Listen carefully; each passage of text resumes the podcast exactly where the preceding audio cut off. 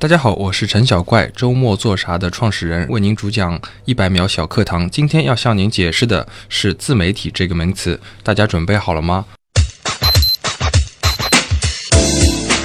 自媒体其实又称公民媒体或个人媒体，指私人化、平民化、普泛化、自主化的传播者以现代电子化的手段，向不特定的多数或特定的单个人传递信息。那在我看来，可能就是一个个人性质非常强的媒体频道，然后向那些感兴趣的人传播一些你的态度、你的感觉、你的资讯和你的信息。可能之前在我们看来，自媒体代表着一种小众的媒体传播平台。那在信息化非常普及的今天，自媒体其实代表着一种大众。我们看到的逻辑思维，然后吴晓波老师，其实都是一种强大的自媒体。到了一定程度之后，就成为了一种大众媒体。那其实这样的大众媒体也是我未来努力的方向，因为我也运营着一个小小的自媒体，叫做周末做啥。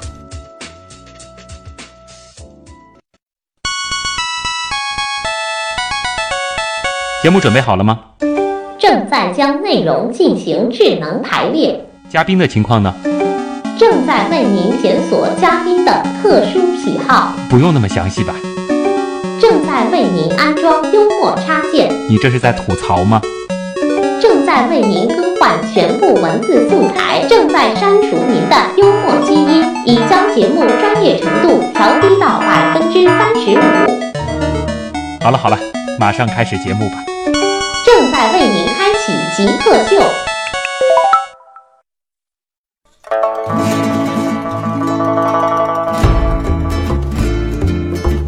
欢迎来到本周的极客秀。大家好，我是旭东，我的微信公众号有四千六百多粉丝。呃，大家好，我是陈小怪，我的微信公众号有四十五万多的粉丝。四十五万多，对，四千六百多，基本上这个数据是大了一百倍。今天我自找没趣啊，找来了一个自媒体人，那么陈小怪啊，自己在做的这个微信公众号是叫“周末做啥”，旨在教大家如何在周末的时候出去吃喝玩乐。嗯，对。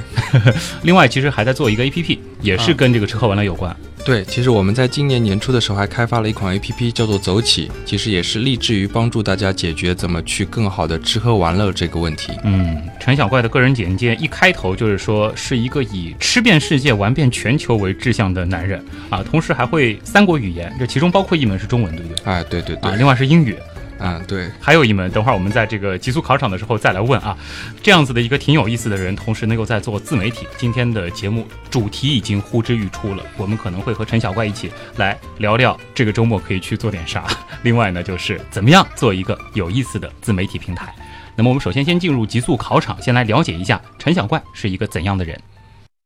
极速考场。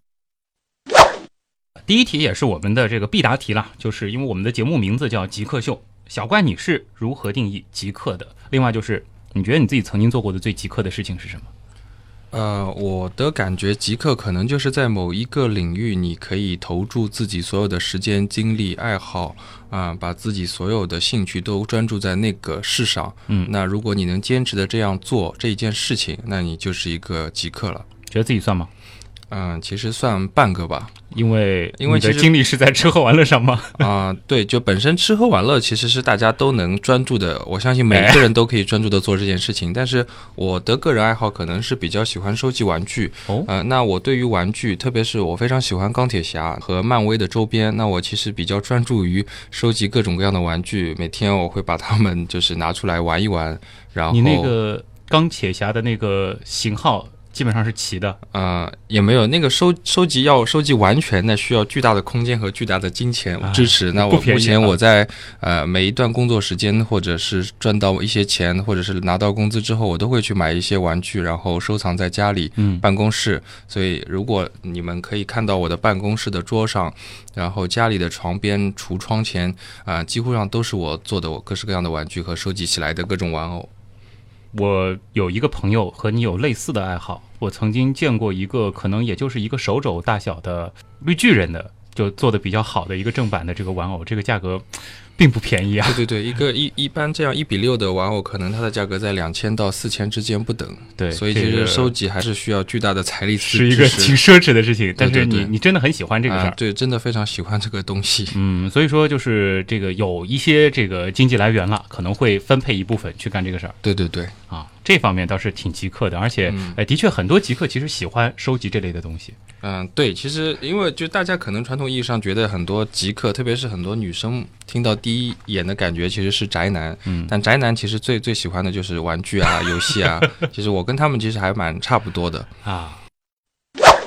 那么接下来就让你找一个东西啊，给极客这个群体来代言，或者说你觉得什么东西它最好能够诠释极客？呃，我没有一个很具象的东西，嗯但我可能脑海中第一个印象出来的词是技术，就是各式各样的技术，有互联网的技术，有呃计算机的技术，有航天的技术，就跟我们刚看到的热点，就是那个 SpaceX 的那个可回收火箭，就这样就是一个很牛逼的极客。我我嗯个人就觉得这样的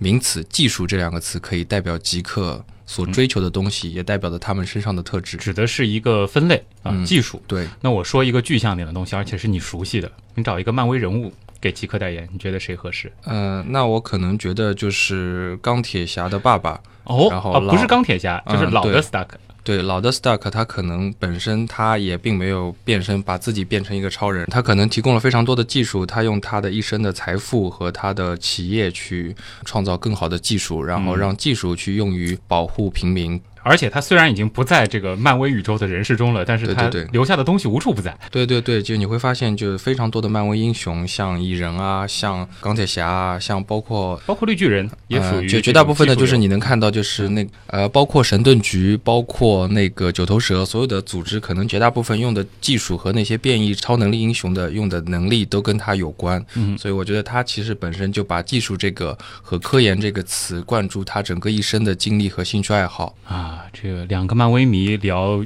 这个极客秀很容易聊偏啊，我们要这个控制住聊这个内容的比例了，否则聊下去会变成了一个漫威专场。接下来聊聊跟你有关的啊，其实也和你工作的事儿有关的。接下来这道题基本上就是给你定制的，最喜欢吃哪种东西？呃，我从小到大的爱好都是喜欢吃肉，喜欢吃各式各样的肉，就是猪肉、牛肉、羊肉、鸡肉，然后把这些肉可以做成各式各样的形式。然后大家知道中国的菜系丰富，有无数种的菜系，无数种的菜，啊、其实很多肉可以做到它不像肉。很多肉可以做出其他的味道，很多肉可以做出你完全意想不到的奇妙口感。就最喜欢吃肉，嗯但是你喜欢吃各种各样的肉。对，那如果说以这个菜系来做代表，因为你自己做的这自媒体其实是这个跟吃有关的，嗯，你最倾向哪一个？我个人可能最喜欢是我妈做的那个糖醋小排吧，因为本身是有情感因素在。因为其实吃这件东西，其实本身口感占一部分，但是本身在吃的当时的心境，包括那道菜背后的故事，其实占很大的比重。就是大家传统意义上的觉得色香味俱全，那可能我觉得可以占一百分里的五十分，剩下五十分可能和你的记忆和你的情感有关。嗯，那你如果说是去评判你去吃的一些饭店，你是会怎么评判他们呢？呃，首先我还是吃这件事情本身是口感是第一的，第二是环境，第三是服务。其实大家如果就是真的要找一个客观的评价，你们可以去参照就是米其林指南，它对于口感、服务、菜系每一个每一项都有一个单独的打分。嗯那最后汇总之后有个加权分之后，会得出一个比较客观的结论。就是一个是一个综合的体验，对，并不是说单单这个某几项长，它其他的是会此消彼长的。嗯，对。下面是这个电影音乐，电影我猜得出来，应该是和这个漫威相关的，应该是比较喜欢的类型。啊、其实还没有哎，其实我我个人还是一个比较感性的人，所以我最喜欢的电影是《当幸福来敲门》，哦是威尔史密斯演的。然后本身这部电影就是给我一种非常阳光、非常正能量、非常嗯，从黑暗之后是黎明，黎明之后迎来阳光的过程。就这个感觉，就是你伴随着人物的剧情进展，然后你从高潮到低潮，到又到高潮，最后是一个比较美好的结局。这样的感觉让人很舒服。看完电影之后，你会很有斗志，很有激情。所以是当幸福来敲门，也对是个经典老片。对，当然，现在如果说有有科幻片，可能你也会去追。呃，就所有的科幻片我都会看，但是确实那部电影就是《当幸福来敲门》，在我心中的分数一直是最高的。哎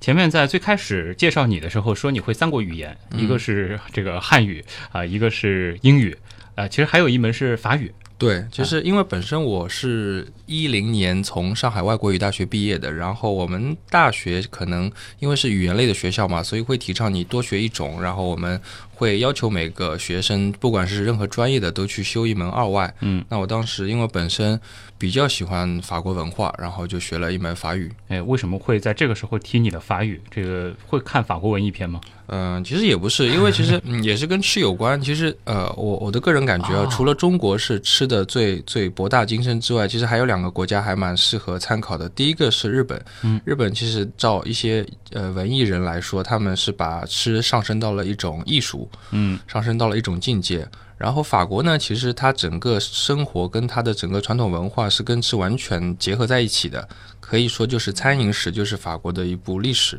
所以我本身觉得法国，特别是法餐，当时觉得又贵又远。那我想就是学法语，可能去更好的了解就法国人是怎么吃这件事情。所以你当时选法语作为你的二外，是因为法国人特别好吃。对，就法国人特别能吃，然后法国菜又特别好吃。那所以说，按你的这个思路，如果说让你再选个第三门外语的话，会是日语吗？嗯、这个不会吧？就日语太难了。啊，你自己是做自媒体的，那其实自媒体现在也有很多的这个领军人物啊，你自己最崇拜哪一个媒体人？嗯、我个人其实最喜欢的是吴晓波老师，然后我我觉得已经不能把他定义成为一个自媒体的，就是吴晓波老师这三个字，其实已经代表了一种非常强大的力量。然后我其实是有幸听过小波老师两次的授课。嗯，讲座吧，然后我感觉他本身作为一个嗯经济学学者，可以把经济学，可以把一些实证，可以把他的一些经历非常有感染力的告诉你，然后他本人有一种非常强大的气场，呃，是目前我看来最喜欢的一个媒体人物。嗯，所以你觉得就是说，除了这个自我修养、见识之外，个人魅力非常的重。嗯，对，但是其实个人魅力往往是基于你的见识、修养和你的学识、学术才会出现的。嗯，小怪，你的自媒体其实是以文字为主的。对，文字加上照片，嗯，一半一半吧。呃，考虑过用更多其他的形式吗？呃，我们考虑过，可能会从一六年开始，我们会引入更多的视频，因为本身，呃，这是一个进步的时代。从我们最早看报纸到看电视，到自媒体平台来说，从文字到图片到最后的视频，一定是个大趋势。前面说了啊，这个目前这个你们的微信公众号“周末做啥”啊，粉丝数是有四十五万多啊，这个嗯也是一个非常庞大的数字啊。那么同时，其实你已经是专职在做自媒体了，啊你其实是一个同时等于是一个创业者对、啊。从一五年的三月份开始创业的，对，啊、运行到现在，差不多这一年的收入啊，我们这样子来算啊，就是说可以支撑其中的多少位粉丝来吃一次人均一百元左右的大餐。其实我们的收入其实并没有很多，也就比较汗颜，就不想和大家 就分享那么微薄的收入。然后我们其实请大家吃饭这件事情上，其实我是一直坚持在做。从一三年开始做自媒体之后，啊、我几乎每周都会。争取一些粉丝福利给到我们周末做啥的粉丝，然后据我之前的数据统计，我在一五年整个一年可能请了上海接近三万吨的霸王餐，然后我们会跟商户和一些餐厅，然后要求他们提供一些粉丝福利给到我们的粉丝，然后这三万吨几乎可能价值有高有低哦，然后平均下也在一百左右差不多吧。呃，我举个例子，刚在过去的双十二那个，我们做了一次活动，我们邀请了沪上一百家知名的餐厅，然后每一个餐厅提供呃十份的双人套餐，然后我们请了上海这样一千桌霸王餐。然后有两千个粉丝可能去参与了这次霸王餐的享用过程。啊、下次有活动提前叫我，对，还是得回答一下，因为你刚刚没有正面回答我们的问题啊。嗯这个其实是我们极客秀的一个保留环节，就是花样问收入。嗯，请他们吃霸王餐，但这次呢、不是说和商户合作，是你自掏腰包。呃，我们按这个位数好不好？够请十个粉丝吗？嗯，够，一百个粉丝，嗯，也够，一千个粉丝，嗯，也够，一万个粉丝。那可能差一点。也就是说，是在一千个粉丝到一万个粉丝之间吃人均一百元左右的霸王餐。对对对，如果让你不考虑其他任何的情况，最想做什么事？呃，其实我的个人梦想一直是在，就是未来可以有一间自己的餐厅。我是比较爱吃嘛，然后也比较愿意分享吃好吃的给大家，所以我的梦想是可以有一家嗯高品质的餐厅，然后价格又不要太贵，可以够我活下去，然后又可以把好吃的美食分享给大家。自己做对，其实所以想做个厨子吧。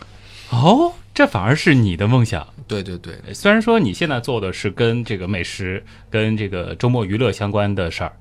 但实际上你最想做的是自己去开一个餐厅。对对对，就有一家自己的餐厅，嗯然后可以做一些东西，然后可以分享美食给大家。啊，那你岂不是身份倒转了？现在是评别的餐厅的，以后就会被别的自媒体人来评自己的餐厅。对对对，我觉得这样也比较好，因为评过别人，你你才知道怎么样做一家好的餐厅，做一道好的菜给大家享。啊，好，那我们的访谈还在继续当中啊。陈小怪其实是一个挺有意思的人，正在做的是一个自媒体的平台，同时也在开发一个跟吃喝玩乐有关的 APP。那么在访谈的之后的主体部分，我们也将继续的来了解他的这个自媒体的发家史。马上回来。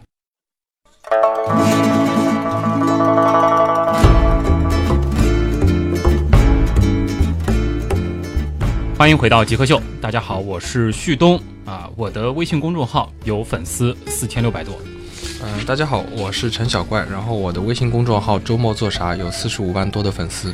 啊，今天我就是自找没趣啊，这个找了一个比我的这个微信公众号多了一百倍粉丝数的这个，算是微信公众号里比较大的一些大号啊。我们的自媒体人陈小怪，那么他的这个微信公众号呢叫做周末做啥。小怪和大家来说一说，你当时怎么会想到做周末做啥的？当时其实并没有想那么多，周末做啥其实创立于一三年的十月份。当时其实我和我的大学室友两个人，我们俩都是男的嘛。当时会发现周围身边的男生对于怎么跟女朋友约会这件事情上有困惑，因为其实大家能想到的，特别是已经在谈恋爱中的人，可能会有个同感，就是每周要想一个地方去干嘛陪女朋友是非常非常困难的。因为就是女生很挑，你提很多建议，她告诉你随便，随便，但是她又不要去，然后你如果随便真的随便了，可能她又觉得你不用心。那其实上海是一个非常好玩的城市，这里面有很多好吃的、好玩的、好看的。那我当时的想法呢，就是把我平时一些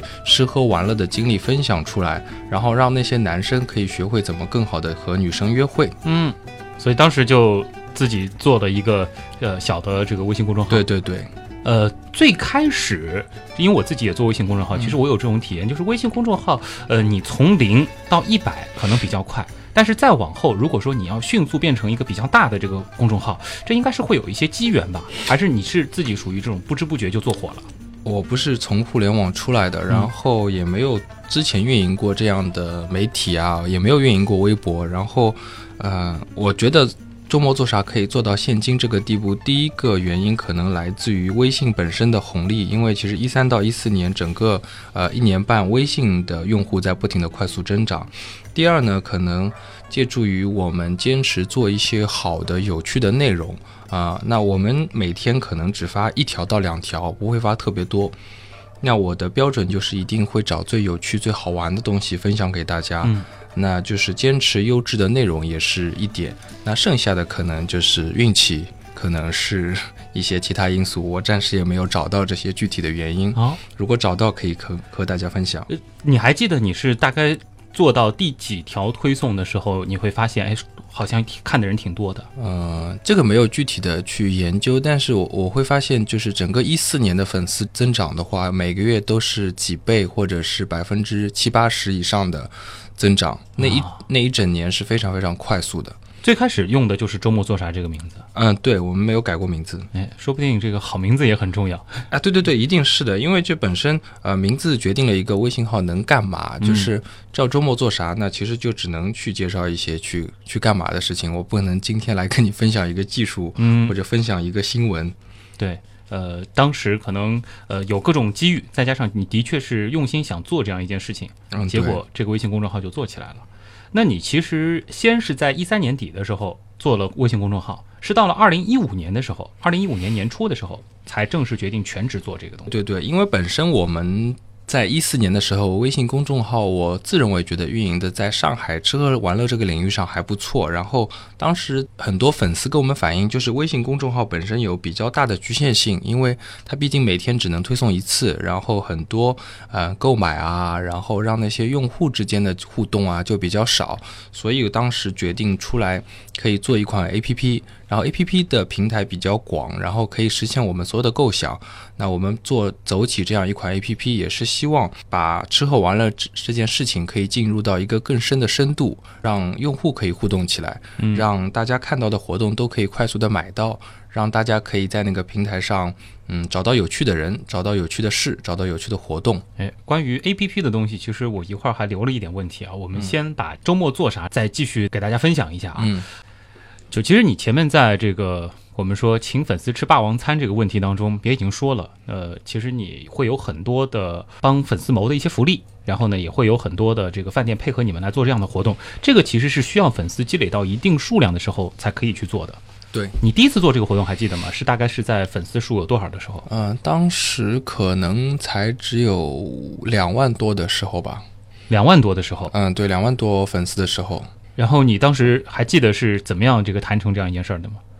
其实是这样的，就本身我会去探店，然后但我都不会去联系，主动去联系餐厅老板。但是当时找了一家餐厅，我再去采访拍摄，嗯，和去探寻一些问题的时候，就正好遇上了老板。然后他还蛮巧，当时正好他是关注了我们微信公众账号“周末做啥”，嗯，然后他他也知道我们在做这样一件事情，他都觉得挺好的，然后就当时就说是不是他可以送一些吃的喝的，然后一些套餐来送给我们的粉丝。那当时就做了一次这样的尝试，嗯，结果非常非常受欢迎，没想到。呃，那接下来我们就觉得这样的一个模式还挺不错的，所以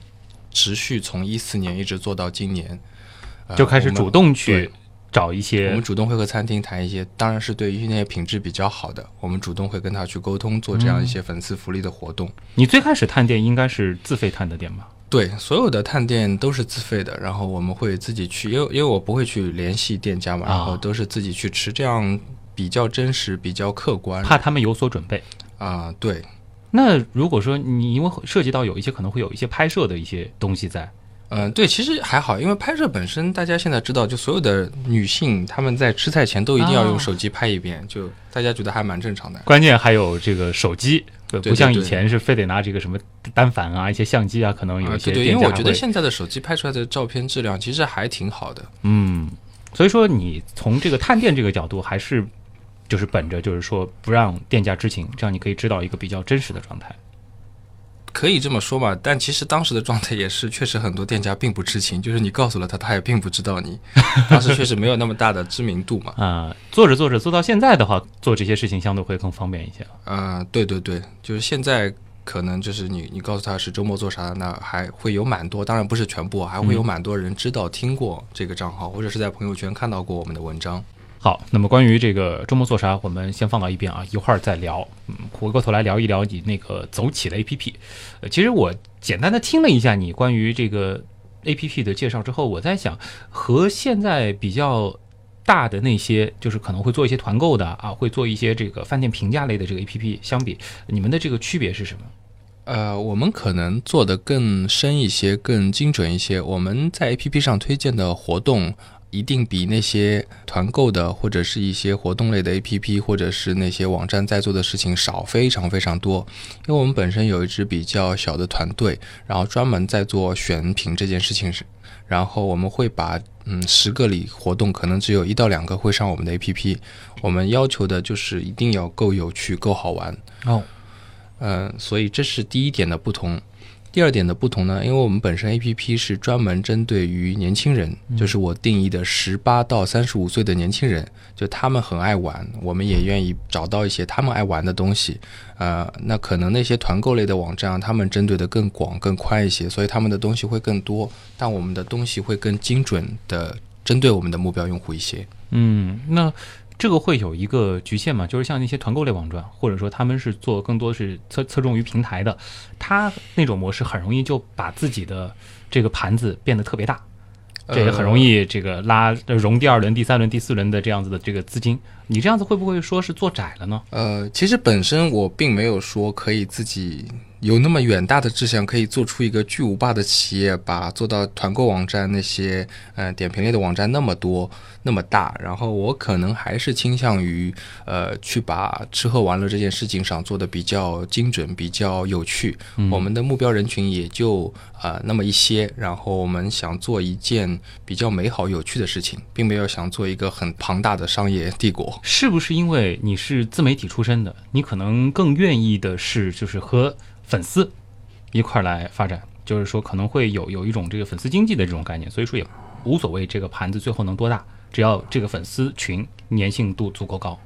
嗯，其实本身我们想做的就是这么一件有趣好玩的事情。我并并不想把我们的 创业的公司和我接下来要做的事业做的一个很很商业或者是很很巨大。我只是想和就是那批真正爱玩的年轻人一起把吃喝玩乐这件事情上做得更有趣，然后让大家可以在城市里找到同城的一些有趣的活动，去找到有趣的人。对你而言，这个日后能够开个饭店也很满足了。嗯，对对对，其实就并没有想的那么远那么深。好，呃，陈小怪其实还是就和他的名字一样，感觉是挺有个性的一个创业者。那么在我们访谈的下半部分呢，我们也会啊聊一聊他的过去以及他之后的打算。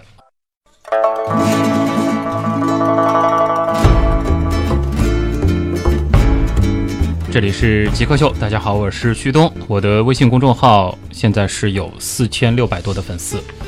啊、大家好，我是陈小怪，我的微信公众号周末做啥现在有四十五万多的粉丝。今天我们聊的呢是和自媒体和微信公众号有关的事儿啊。我们今天请到的是一位自媒体人，同时呢也是这个微信公众号周末做啥的创始人陈小怪。他同时呢也在开发一款 APP，叫做走起。访谈的上半部分呢，其实我们也聊到了啊，陈小怪是在二零一三年底的时候啊，开始自己做，其实是属于一种兼职的性质，对自己做着玩儿的啊，做了这个周末做啥啊，没想到一年多的时间啊，粉丝规模就已经发展到了一个可以呃和这个饭店呃去进行一些洽谈，能够帮粉丝去谋一些霸王餐福利的一个规模啊。那么在一五年初的时候呢，他开始这个走出原来的工作啊，自己全职做这样一件事儿，同时也全职开发那个 APP。能和大家说一下你在兼职状态下的时候做的是什么工作？呃，其实我的过去的工作经历还比较复杂。我在一零年毕业之后，其实陆陆续续换了七份工作，然后到一五年开始创业，那等于是我的第八份工作。我之前的工作行业跨度和职能都跨得比较深。五年的时间，嗯，对，这是第八份工作。，对对对，那也就是说，平均每份工作就待了一年不到的时间。对对对，就半年几个月，长的话有一年多。呃，最开始的工作是什么？还记得吗？呃，我当时其实刚毕业的时候做过教育行业，然后去了奢侈品，后来去过家居行业，然后去了广告公司、公关公司、会展公司，然后最后一份工作是在一家医药公司。这个跨度真的有点大。对，也是比较爱折腾。呃，自己知道自己不断的换工作的原因吗？呃，其实我最初在不停的跳槽的原因，其实是想利用就是刚毕业那段时间跳槽机会成本最低的时候，去看看不同的行业。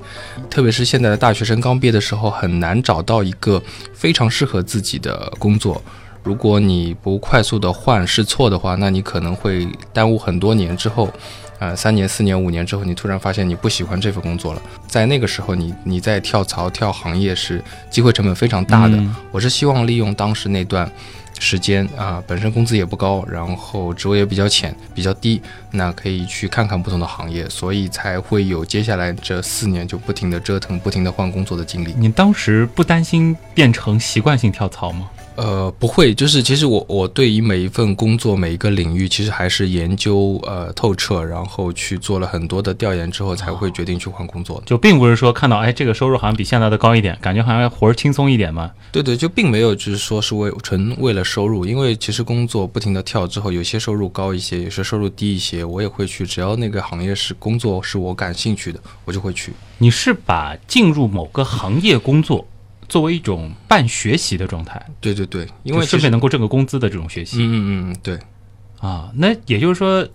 你其实涉猎了很多不同的行业，每一个工作其实它都代表了一个行业了，不仅仅是说是在一个公司当中跳了。对，其实是一直一直在跨行业。呃，这一段经历对你现在创业，你觉得有什么用呢？对实际创业每天的工作没有并没有特别大的用处，但是我觉得在那段时间看了不同的行业之后，对于工作，包括整个行业，包括整个看事情的价值观，都是还是有很快速的成长。因为其实，在大学期间还是一个比较无知天真的少年。那在工作之后，你你会了解到很多工作中会发生的事情，很多就是现实中应该怎么样，并没有书本上写的那样的道理。那你可能你的人生观、价值观会有比较快速的一个成长。嗯，其实我比较关心的是你最后的那一步，就是在之后的，就是整个我们的这个周末做啥已经发展的挺不错的时候，是一个什么样的契机，最终促使你放弃这个现有的工作，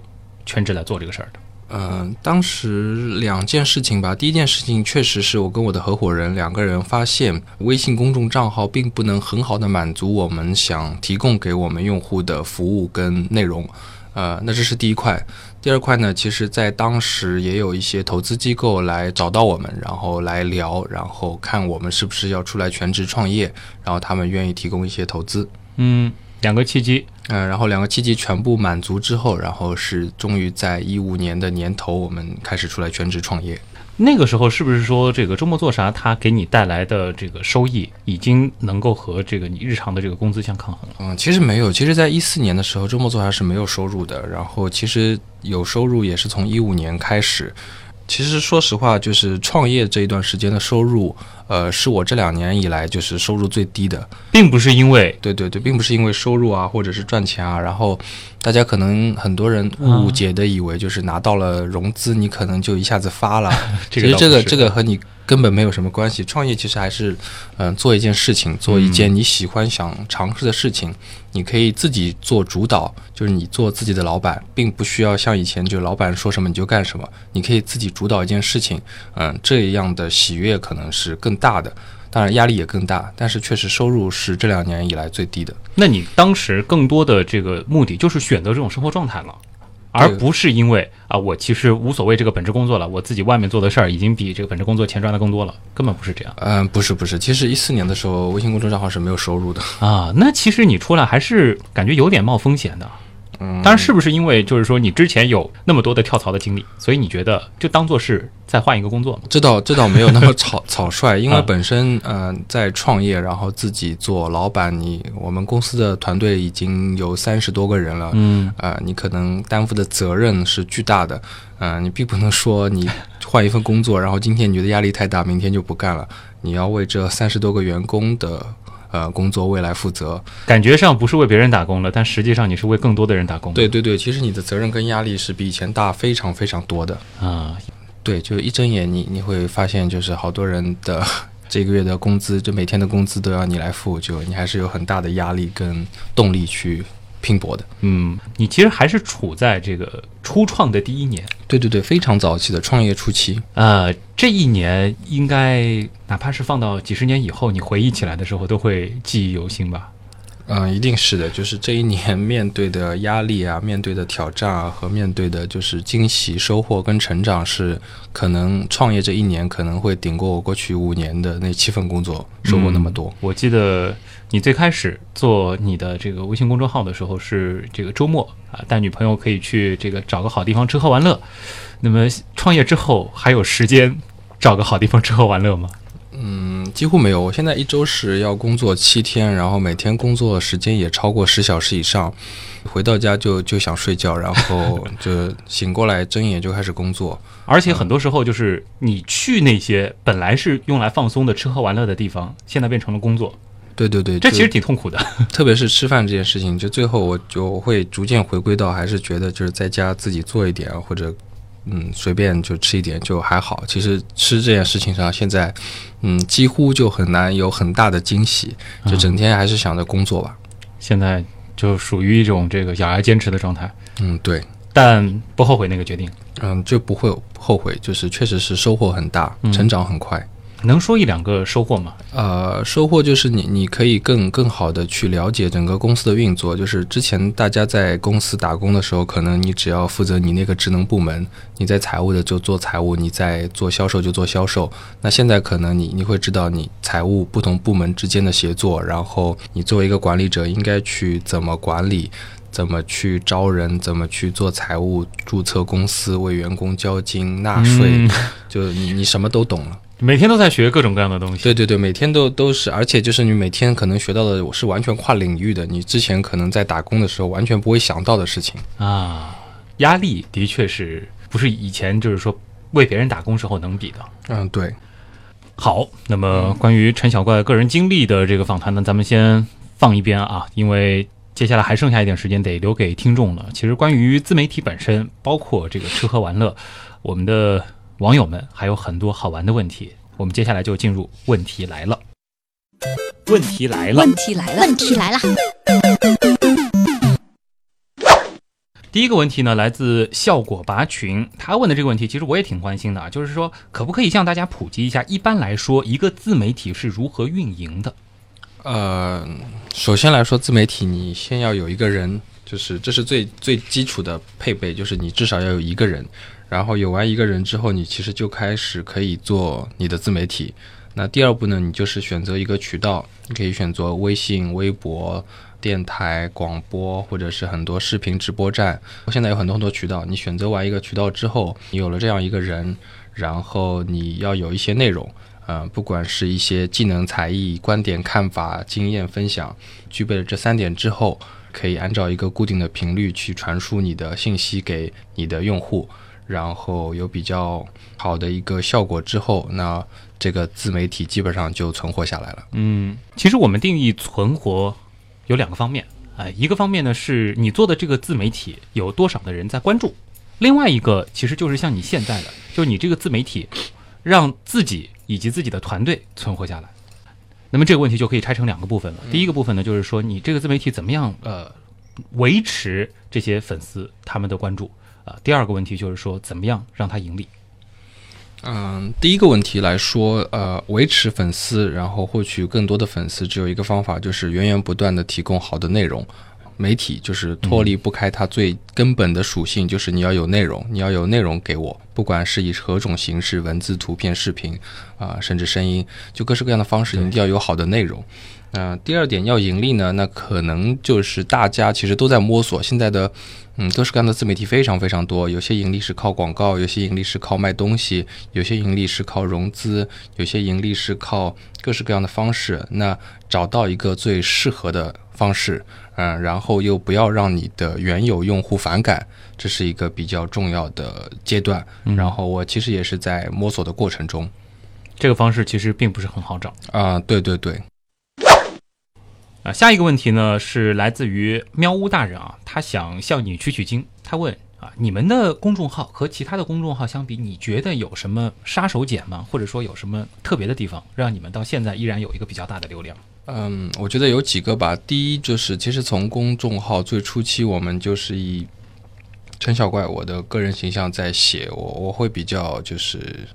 嗯、感性，然后比较客观的去告诉大家我的感受、我的看法，大家可能代入感会比较强，比起嗯那些专业的机构来说，你更给大家带来的是一种真实感是面对一个真实的陈小怪。啊、一个人在告诉你这件事情好不好，这是一件什么事情。啊，嗯，第二点呢，就是我们的内容频次没有那么高，我们每天可能只推一到两条，少的时候可能每天只有一条。呃，那是因为就是其实我们人人比较少嘛，然后所以也只能做到这个程度，所以我们会更精心的挑选每天推送的内容，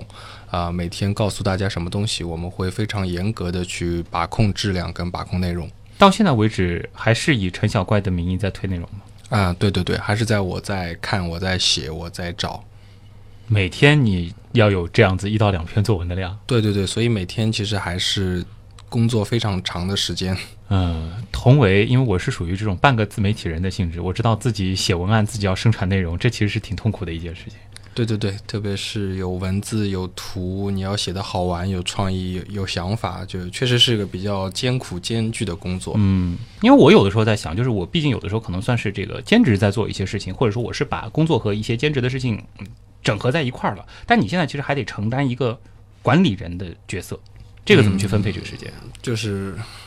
就多工作一些，可能别人工作八个小时，你工作十八个小时；别人工作呃半天，你工作一天；别人工作一周工作五天，你工作七天，可能就只能靠时间了。Vivian 九十九问啊，说听说你经常会去实地踩点美食，呃，有的时候呢也会看一些这个话剧、音乐剧，呃，有没有遇到过一些这个比较有意思的事情，可以和大家分享一下？就是另外，如果说遇到不好吃的或者说没意思的事情，你会如实的写出来吗？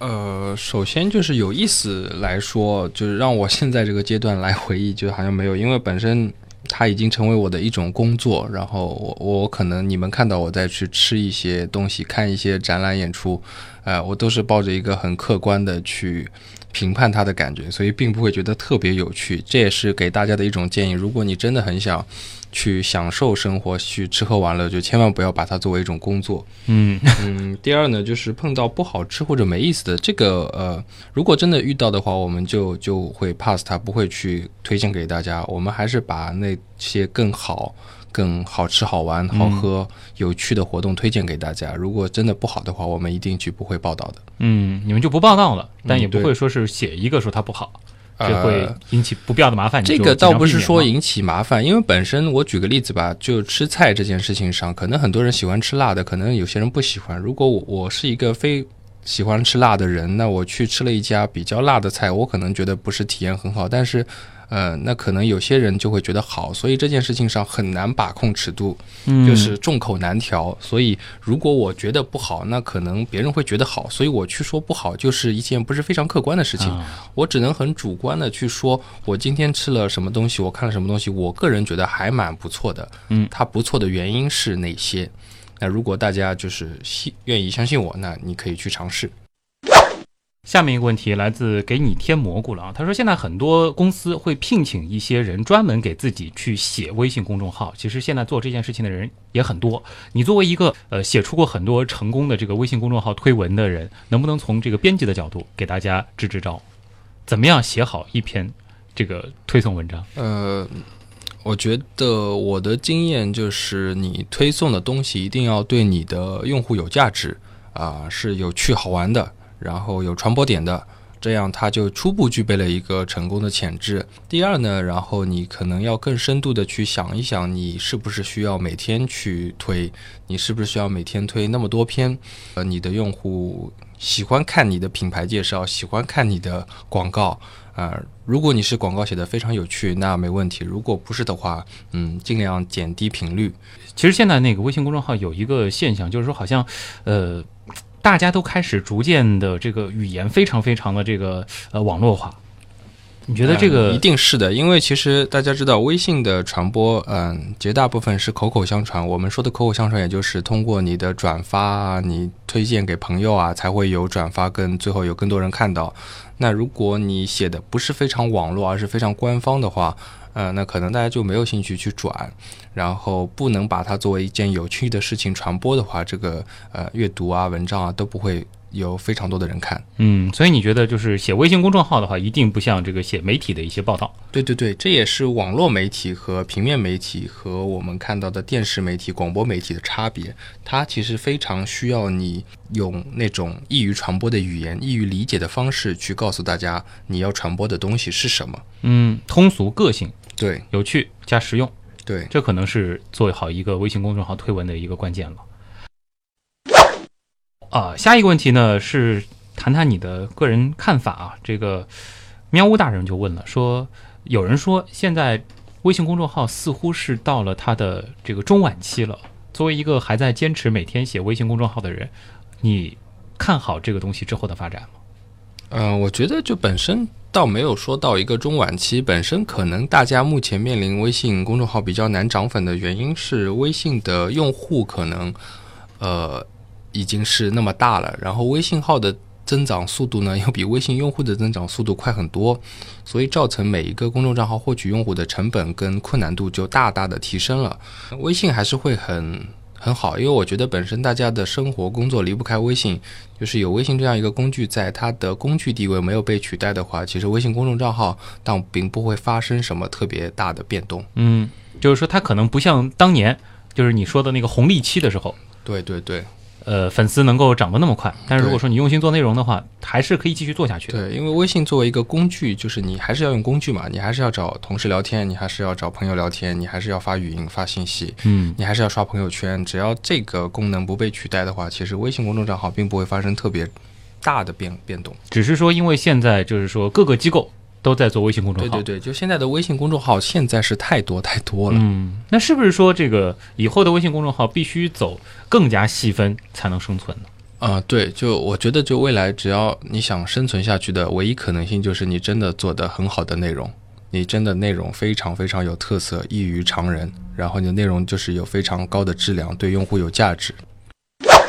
秋雨寒意啊，他的这个问题就和微信公众号没什么关系了啊，这个感觉挺吃喝玩乐的。他说，呃，你好像去的国家不少，那当然吃过的饭店、吃过的菜系就更多了。能和大家分享一下，你觉得哪个国家的东西最好吃？呃，第二个问题就是在中国啊、哪个地方的菜最好吃？我可能除开中国之外，觉得嗯，日本的日本菜可能是相对于来说，对于亚洲人的口口感来说啊，是比较好的一个，就是去为了美食而旅行的一个选择目的地。嗯因为在日本有各式各样的美食，然后本身它的口味又比较迎合亚洲人，啊，并不像西餐那样的重口味，所以我觉得可能日本是比较好吃的一个国家。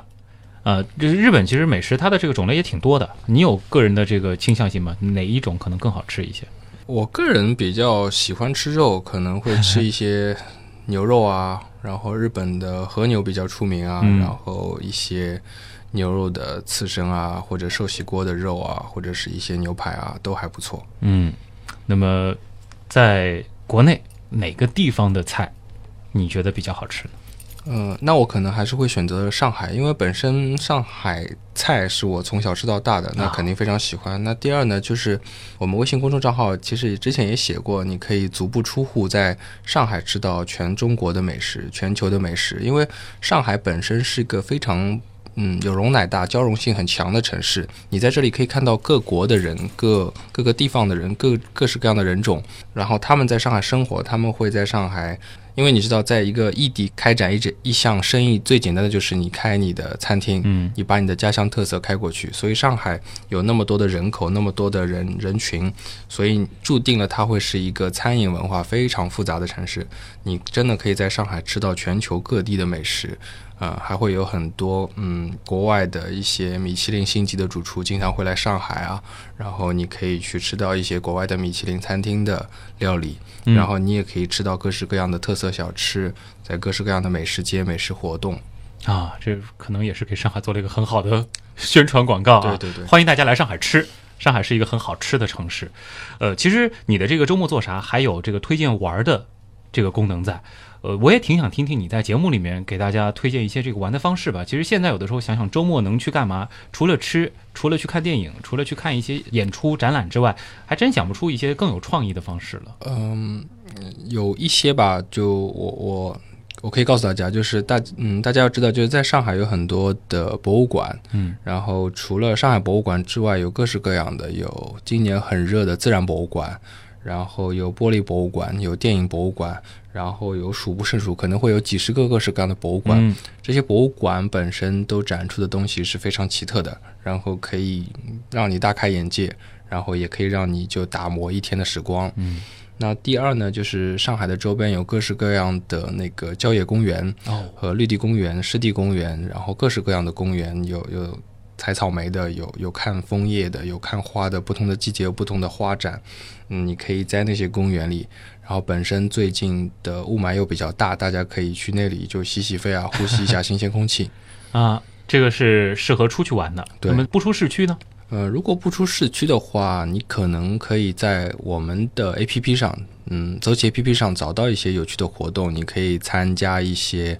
呃手工艺的 DIY，可以画个油画，可以去嗯、在市区内玩一些比较有趣的，像泡泡足球啊、潜水啊，然后一些飞盘啊，就很多各式各样你意想不到的，甚至我我之前都没有完全会想过到过的有趣活动，在上面可以找到，就是你解决周末的方式。周末能做的事情还挺多的。嗯，对。呃，不一定需要你自带一个这个朋友人群吗？呃，不需要，就有些活动你可以一个人去，然后你在一个人去的同时，你也可以认识一些新的朋友。然后我会发现现在的人可能都比较孤独，那在周末玩一个有趣的事情，然后就见到一些有趣的人，最后成为朋友，也是一个比较好玩的事。嗯，这可能也是你们现在致力于在做的。就除了推荐给大家之外，更多的是让大家更好的吃喝玩乐约。啊呃，约就是可以去约到不同的有趣的人成为朋友，然后就是让大家就是要不要宅在家里，就是你要走出来去玩，去交朋友。小关，你自己？己会带着粉丝玩吗？